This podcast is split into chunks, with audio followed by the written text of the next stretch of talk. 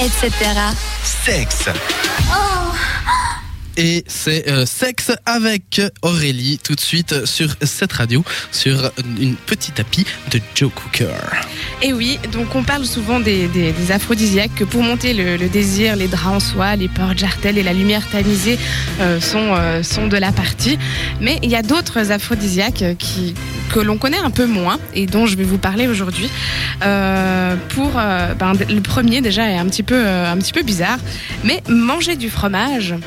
Euh, ça- ça- les, les personnes qui mangent du fromage auraient une vie sexuelle plus active que ceux qui sont réfractaires au fromage. Il y a pas mal de choses qui sont associées au fromage aussi. Genre, euh, ça ferait rêver plus. Il paraît que ça fait. euh, Sentir des pieds. ça, ça, dé- ça fait encore moins bon le goût du sperme aussi, il paraît. Et puis plein d'autres choses. Euh, ça- alors là, là, j'ai pas toutes ces infos, mais merci. C'est euh, très érotique tout ça. C'est le prochain Plaisir. sujet. mais- merci de me casser tout, mais Ah, je suis désolée. non, en fait, c'est euh, c'est une, une- une, euh, un sondage qui a été réalisé euh, sur plus de 4600 personnes sur un site américain qui relève que 73% des cheese addicts feraient l'amour au moins une fois par semaine contre seulement 63% pour Ouais, mais il parle de cheeseburger, c'est tout, c'est pour ça. Alors écoute, c'est les infos que j'ai. Alors après voilà. Ensuite euh, une autre une autre info, c'est en fait de courir deux ou trois fois par semaine. Euh, ce petit côté, si tu fais du sport, tu auras une libido au top. Bizarrement, on n'y croit pas tellement et on soupçonnerait même un chantage sponsorisé par un équipement sportif et pourtant non. C'est une étude réalisée cet été par e-Darling qui le prouve que les individus qui ont une activité sportive régulière ont un appétit sexuel plus élevé que les autres.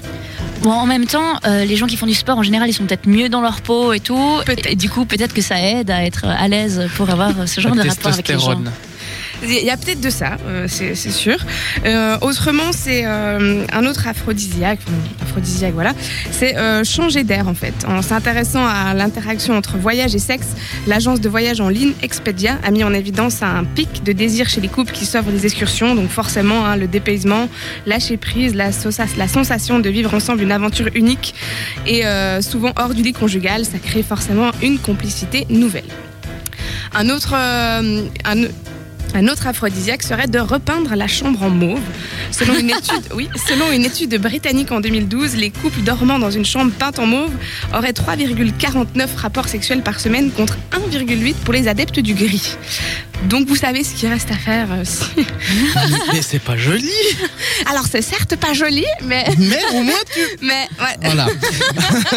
Autrement, encore euh, un, une ou deux autres euh, voilà, euh, aphrodisiaques euh, ben, se disputer en fait. euh, selon Marianne, Make-up sex. conseillère conjugale à Lyon, elle est formelle que les couples qui s'en portent vite ont un- une sexualité plus épanouie que ceux qui enterrent les conflits.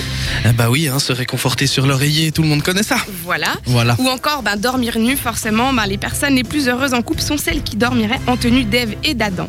Voilà.